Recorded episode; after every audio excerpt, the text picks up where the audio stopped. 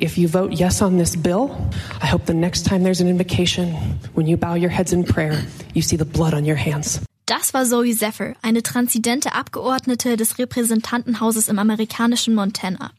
Nach ihrer Aussage am 18. April 2023 wird ihr Mikrofon im Parlament stumm geschaltet.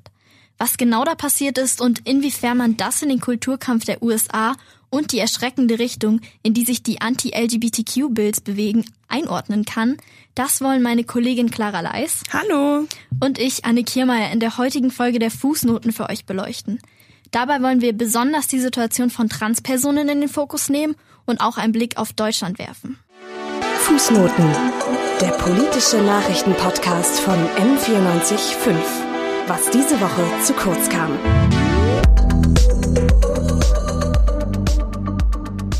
Aussage von Zephyr bezog sich auf ein Gesetz zum Bann von medizinischer Versorgung von transsexuellen Jugendlichen. Und ähnliche Gesetze gibt es überall in den USA. Die beziehen sich dann auf die Restriktion von spezieller medizinischer Behandlung, zum Beispiel mit Hormonen oder Pubertätsblockern. Zoe Zephyr sagt im Parlament, eine fehlende Behandlung führe zu höheren psychischen Belastungen und Selbstmordraten bei transidenten Jugendlichen. Alle Abgeordneten im Parlament, die für ein solches Verbot stimmen würden, hätten Blut an ihren Händen. Das ist eben eine sehr wichtige Aussage, die sie da getroffen hat. Und am 24. April kam es dann eben auch nochmal zu Protesten von Zephyr und ihren Unterstützerinnen von der Zuschauertribüne aus. Dabei wurden dann auch sieben Personen verhaftet. Die Forderungen hörten sich so an. Entschuldigen wollte sich Zephyr für ihre Aussage nicht. Zwei Tage später dann, am 26. April, wird sie durch eine Abstimmung der republikanischen Mehrheit im Parlament von den Sitzungen ausgeschlossen. Bis zum 5. Mai durfte sie nicht mehr persönlich an den Sitzungen teilnehmen, sondern nur noch abstimmen.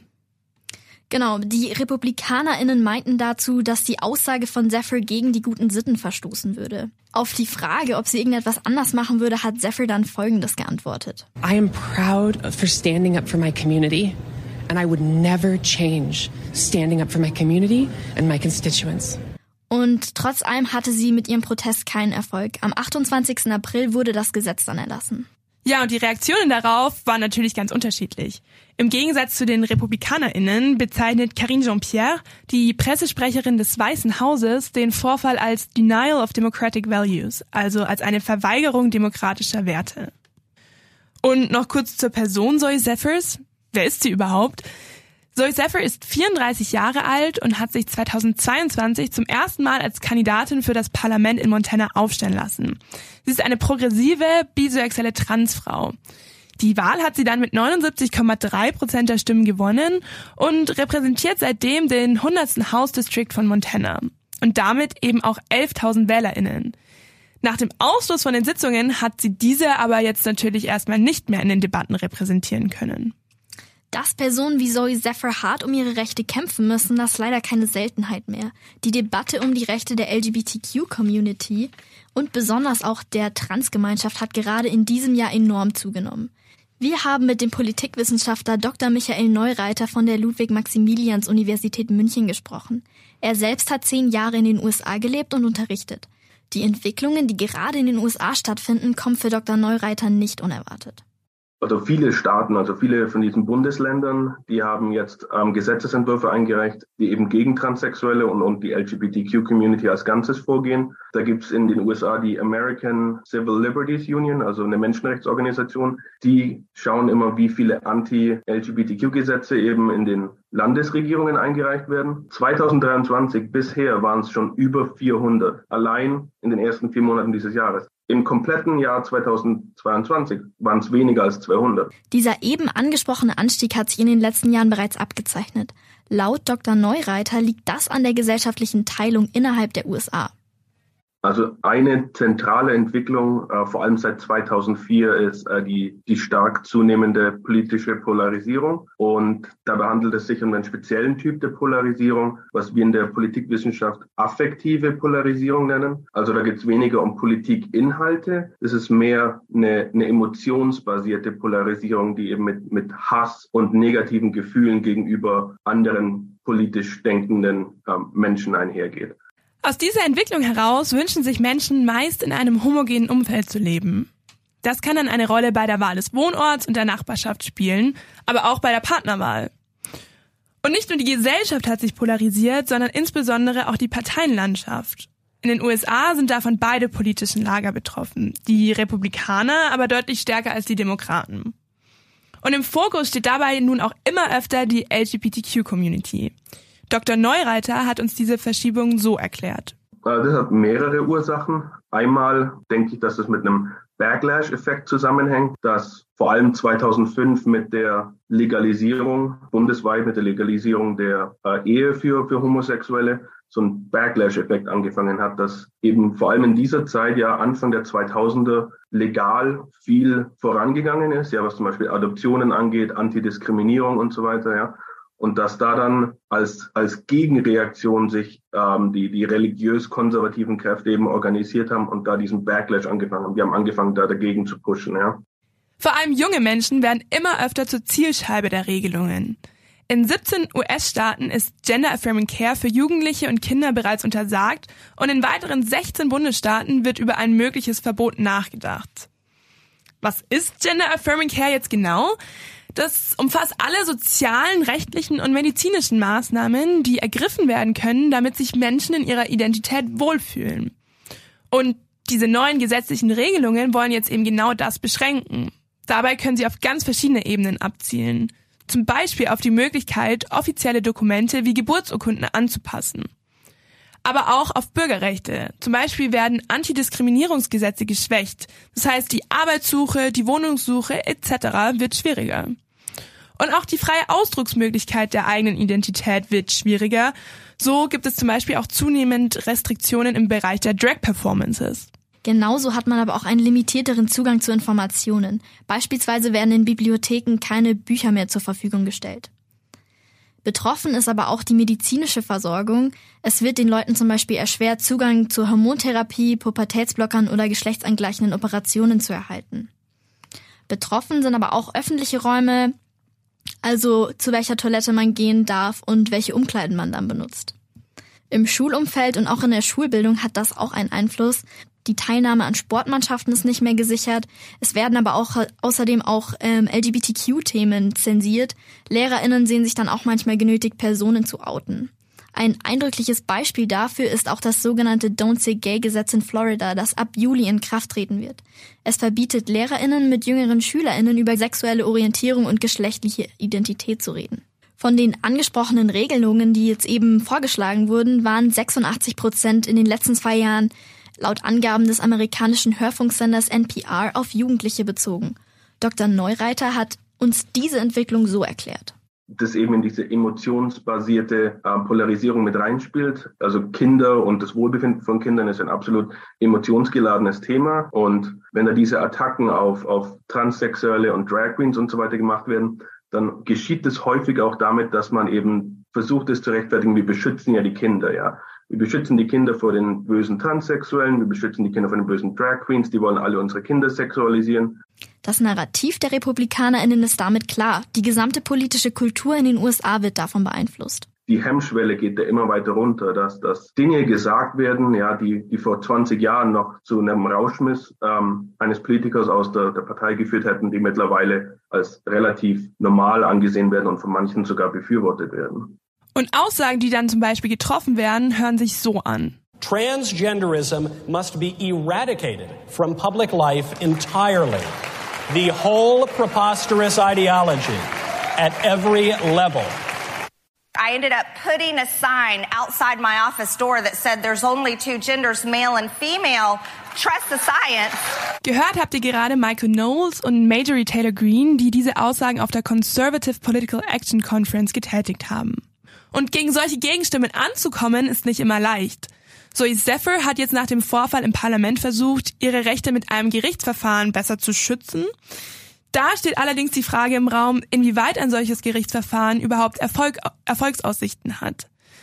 Warum man das schwer einschätzen kann und warum das Verfahren eventuell auch schwieriger werden kann als gedacht, das hat uns Dr. Neureiter erklärt. Ganz schwierig zu sagen, ähm, weil diese Polarisierung, die zieht sich durch alle Regierungsbereiche durch. Ja, das, das hat man in den Legislativen, ja, das hat man aber auch in den Gerichten, ja, ähm, dass viele der der Richter, die unter Trump ernannt wurden und auch schon vor Trump von republikanischen Administrationen, dass die absolut politisch motiviert sind. Eine so weitreichende Polarisierung lässt sich kurzfristig eben nicht beheben und stellt ein großes zukünftiges Problem dar.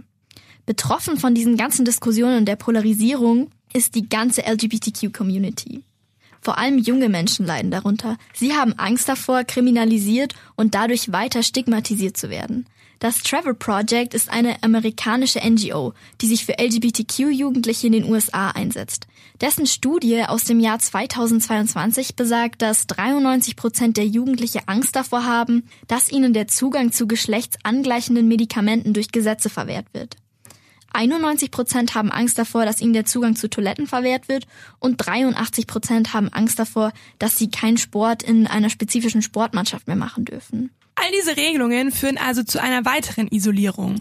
Obwohl diese relativ kleine Gruppe an transidenten Jugendlichen sowieso schon eine höhere Wahrscheinlichkeit an Depressionen, Angststörungen und Selbstmord aufweist und jede Form von Unterstützung gebrauchen könnte. Insofern wird der Community also auch sehr viel von ihrer Sichtbarkeit und Präsenz genommen. Ein Beispiel sind die Drag-Shows. Dafür gab es in Tennessee ein Verbot und in 17 weiteren amerikanischen Bundesstaaten gibt es ähnliche Überlegungen dazu. Für diesen Podcast haben wir mit zwei Münchner Drag Queens geredet, Wanda Hoare und Vicky Voyage. Und zwar über die Situation in Deutschland, aber auch in den USA. Und sie haben uns gesagt, dass Drag-Shows total vielseitig sein können, aber oftmals fälschlicherweise als vulgär und sexuell wahrgenommen werden. Und dafür gibt es auch ein ganz aktuelles Beispiel hier aus München. Es gibt bald eine Vorlesung für Kinder von Vicky Voyage und Eric Beklitt in der Münchner Stadtbibliothek. Bayerns Freie Wählerchef und Wirtschaftsminister Hubert Aiwanger hat der Bild-Zeitung gegenüber gesagt, Zitat, das ist Kindswohlgefährdung und ein Fall fürs Jugendamt. Keine Weltoffenheit, wie es die Grünen verharmlosen. Und damit fordert er also einen Stopp der Veranstaltung. Bei solchen Aussagen merkt man einfach, dass Menschen oft der Zugang und die Berührungspunkte zu solchen Themen fehlen. Unwissenheit und Ängste führen dann zu einer starken Ablehnung. Dass dieses falsche Bild von Dragshows immer wieder aufgegriffen wird, finden die beiden Drag Queens sehr schade, denn Drag ist immer noch eine Kunstperformance und eine Art, sich selbst auszudrücken. Das hat Wanda Hoy so zusammengefasst. Es ist so eine riesen Diskussion und so, so ein riesen Thema draus geworden, leider. Und es kämpfen unseresgleichen in Amerika für Rechte, die ein normaler Mensch haben darf. Und wir sind ja auch normale Menschen. Ein Maler oder sowas, ähm, der macht auch seine Kunst, nur macht er sie auf der Leinwand und der darf zeichnen, was er will. Da ist es nicht anstößig oder anrüchig, wenn ich mir mein Gesicht bemale und mir weibliche Rundungen zu eigen mache und einen auf Femme Queen und sowas mache, um halt äh, politisch aktiv zu sein und gehört zu werden, dann ist es, hat es genauso seine Daseinsberechtigung wie ein Maler auf seiner Leinwand.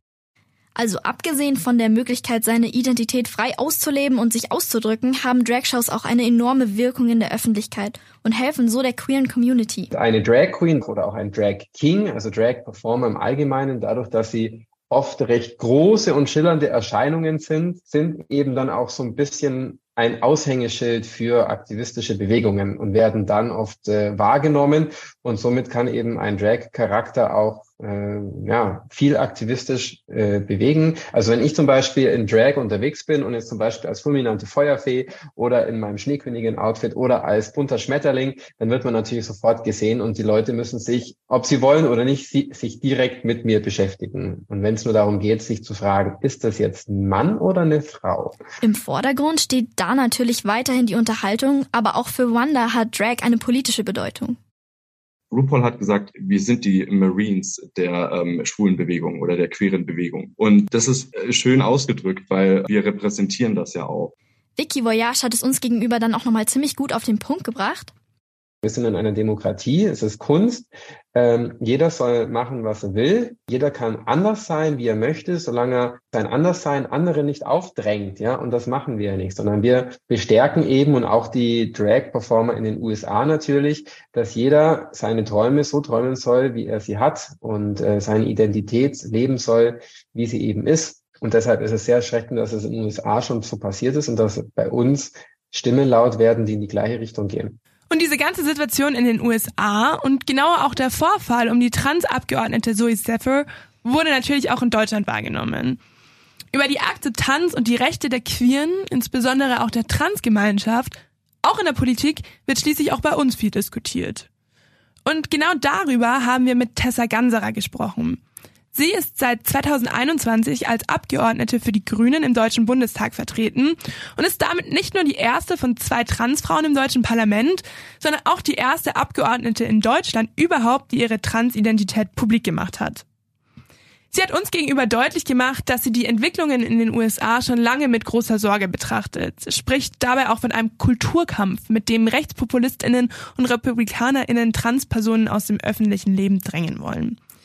Über den Vorfall Zoe Zephyrs ist sie schockiert. Auch die Gesetzgebung von Montana bin ich wirklich entsetzt, weil es hier wieder medizinischen, wissenschaftlichen Erkenntnissen einfach nur darum geht, wirklich Hass und Hetze gegen transgeschlechtliche Menschen zu führen und ihnen nach und nach die Rechte zu entrauben. Und von dem her, finde ich, hat die Kollegin in der Sache recht. Ich kenne allerdings die Geschäftsordnung des Parlaments in Montana nicht. Und in dieser Wortwahl. Ich weiß deswegen auch nicht, wie das mit der Geschäftsordnung des Deutschen Bundestags vergleichbar ist. Aber diese Wortwahl, denke ich, würde auch bei uns im deutschen Parlament entsprechend zumindestens auf jeden Fall einen Ordnungsruf nach sich ziehen.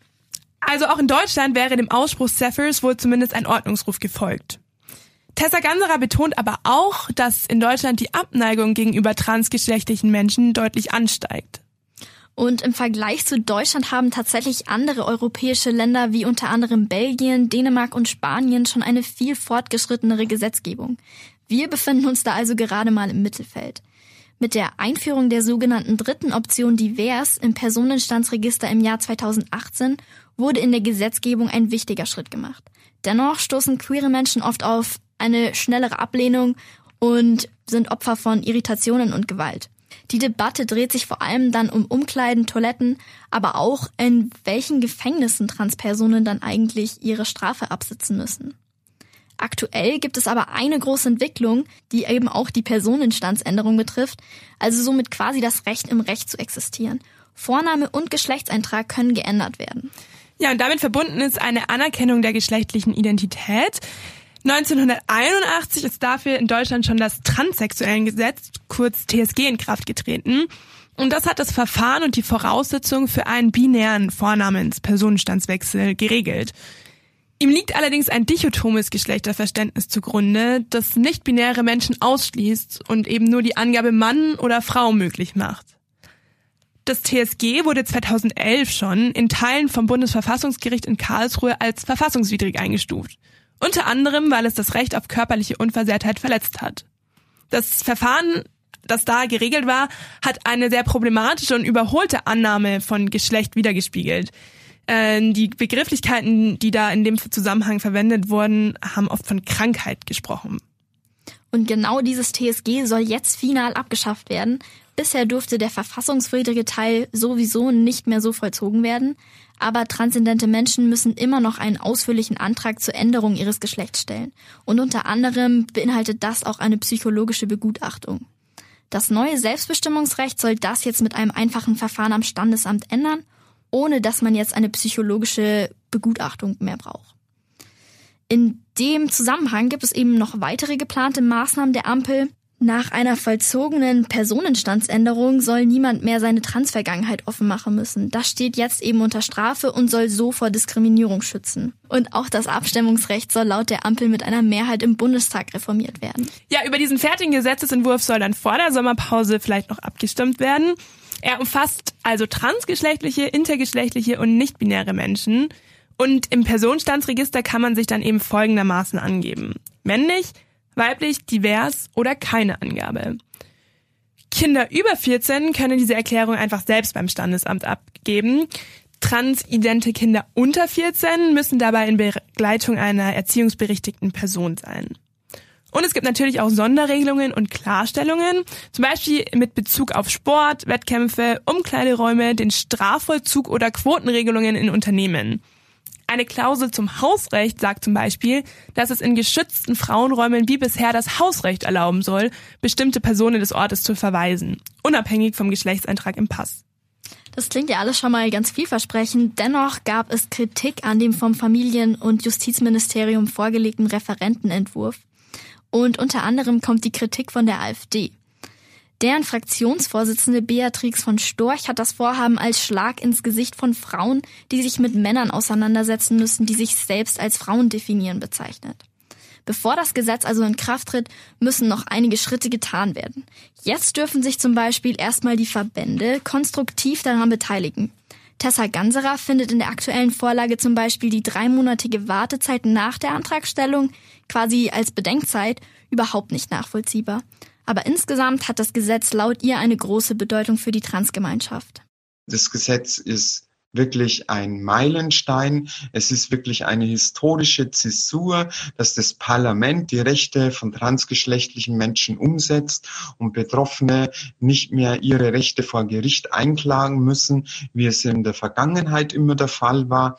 Deswegen ist es wichtig, dass das kommt. Aber die Situation in den USA, die ja auch ein Vorreiter der queeren Bewegung waren, die zeigt auch einen entscheidenden Punkt. Nämlich, dass einmal erkämpfte Aspekte und Gesetze auch nicht in Stein gemeißelt sind, sondern eben wieder rückgängig gemacht werden können. Und genau das macht auch Tessa Ganserer deutlich. Ich glaube, da ist die Entwicklung sehr, sehr ähnlich wie in Deutschland und wie im restlichen Europa, wie global, dass sich die Gesellschaften in den letzten Jahrzehnten deutlich weiterentwickelt haben, dass die Gesellschaft heute offener ist, ja, toleranter, aber dass noch so viel Unwissenheit da ist und es noch so viel Vorurteile gibt. Und ich glaube, dass wir in einer patriarchalen, prinzipiell auch rassistischen Gesellschaft mit so vielen Ismen konfrontiert sind und dass die nicht einfach in ein paar Jahren und nicht in einer Legislaturperiode und nicht gerade von einer Regierungskonstellation komplett aus der Welt zu schaffen ist. Wie man sieht, musste also auf internationaler Ebene noch einiges passieren, um die Akzeptanz gegenüber der queeren Community zu verbessern. Und das haben ja nicht zuletzt auch die Vorfälle um Zoe Zephyr gezeigt. Und genau zu der kommen wir jetzt am Ende nochmal zurück.